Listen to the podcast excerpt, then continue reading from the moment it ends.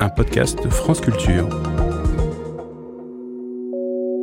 Votre cerveau, troisième saison, la créativité, avec Sama Karaki.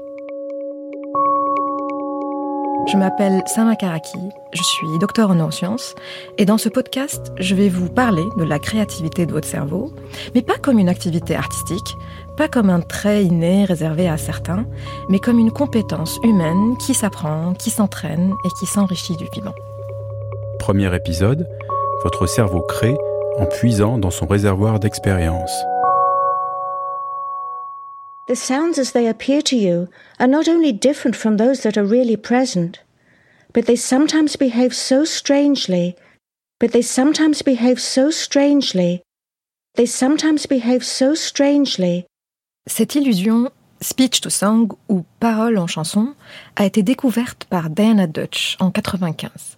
En fait, en disant la phrase Sometimes behaves so strangely ou se comporte parfois si étrangement, elle a remarqué qu'après un certain nombre de répétitions, la phrase commençait à sonner comme si elle était chantée plutôt que parlée.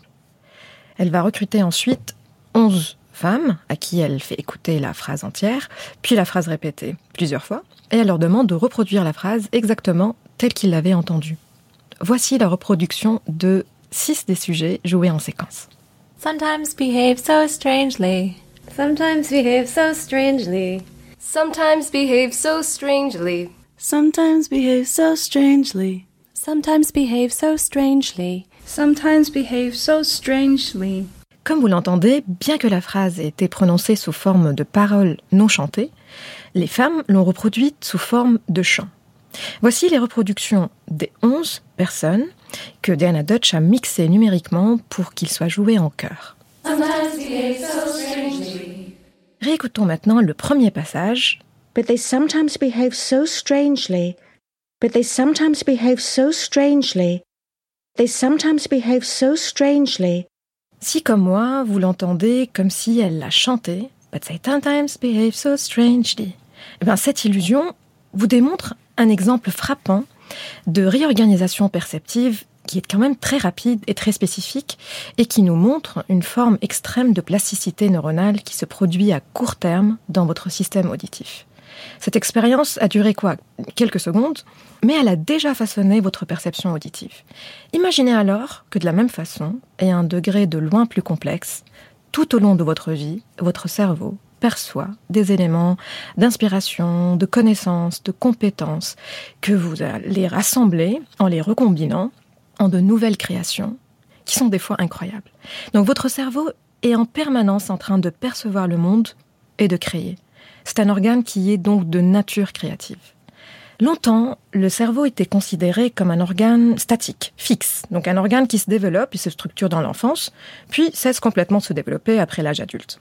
Aujourd'hui, on sait que ce cerveau a non seulement la capacité de se développer, mais aussi à se modifier en adaptant ses réseaux et structures complexes selon l'histoire et le milieu spécifique de chacun, et ce tout au long de votre existence.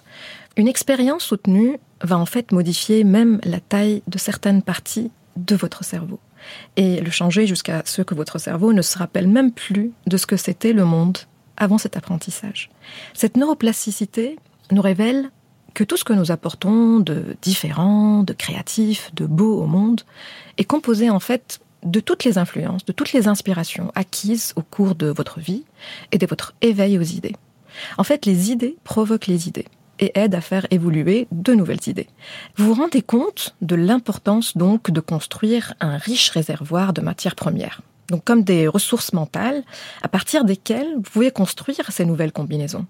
En fait, ce qui permet cette forme de pollinisation d'idées, c'est d'avoir un riche réservoir de ressources à partir desquelles vous pouvez dériver. Plus vous avez euh, des blocs de construction, plus leurs formes et leurs couleurs sont diverses, et plus vos constructions deviendront intéressantes. Rainer Maria Rilke, le poète, écrit Pour quelques lignes, il faut voir beaucoup de villes, d'hommes et de choses. Il faut connaître les animaux, sentir comment les oiseaux volent et connaître le geste avec lequel les petites fleurs s'ouvrent le matin. Il faut pouvoir repenser à des routes dans des régions inconnues, à des rencontres inattendues et à des séparations qu'on a longtemps vues venir.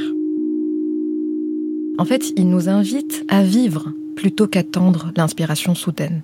Au lieu de travailler systématiquement à collecter ces matières premières de vie, en fait, la majorité d'entre nous, on s'assoit dans l'espoir que l'inspiration nous frappe.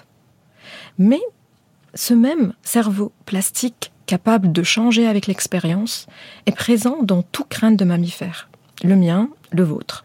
C'est ainsi que vous apprenez toute nouvelle tâche. C'est comme quand on creuse un nouveau chemin dans, la broussaille, au début il est épineux, il est incertain, on traverse attentif et méfiant, puis plus on reproduit nos passages, plus le chemin s'éclaircit, devient familier et rassurant, jusqu'à ce qu'on finisse par le traverser intuitivement. C'est là donc une des propriétés fondamentales de cet organe qui est votre cerveau, qui lui permet de créer au gré du vécu, de la répétition et des expériences de nouveaux parcours. Si vous avez cette capacité d'apprendre, d'automatiser, de changer, est-ce que cela signifie pour autant que c'est la quantité d'heures de pratique qui est le seul facteur pertinent pour expliquer le savoir-faire créatif? Alors, si on y réfléchit, dans de nombreux domaines, il est possible de passer des heures interminables sans s'améliorer. Pour le comprendre, nous avons besoin de creuser une facette encore plus vitale de ce processus créatif qui est nos réactions à la difficulté et à l'erreur.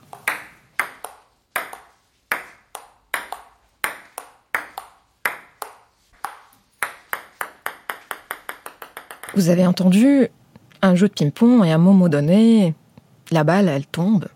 Vos oreilles vous disent que quelque chose ne va plus.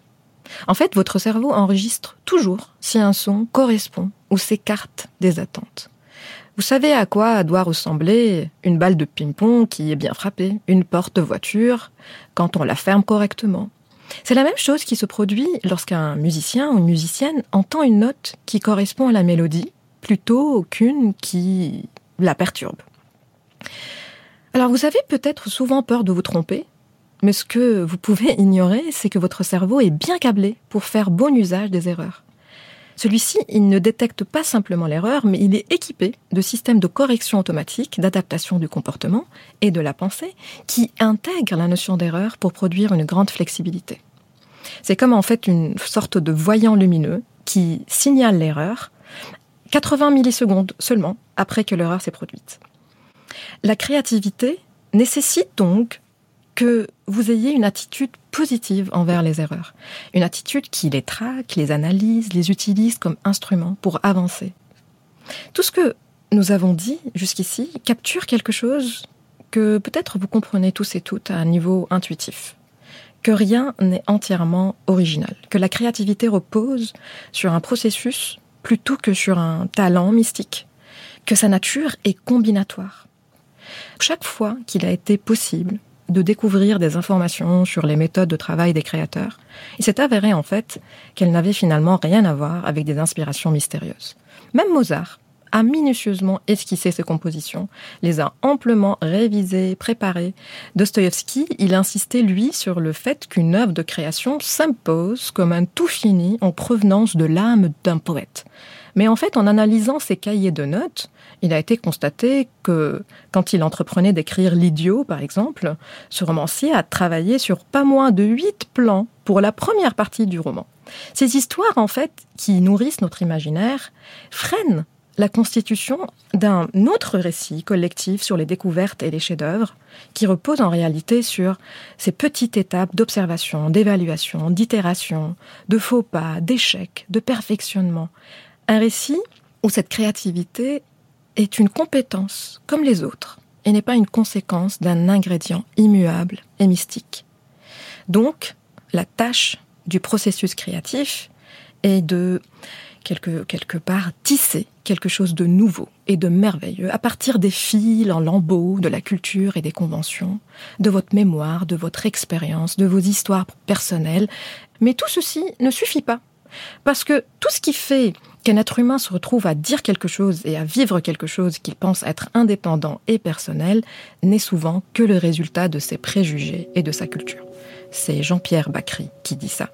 En fait, il faut une énergie quelque part particulière, au-delà du potentiel créatif. Il faut une audace, une subversion particulière pour diverger, pour se lancer dans une nouvelle direction.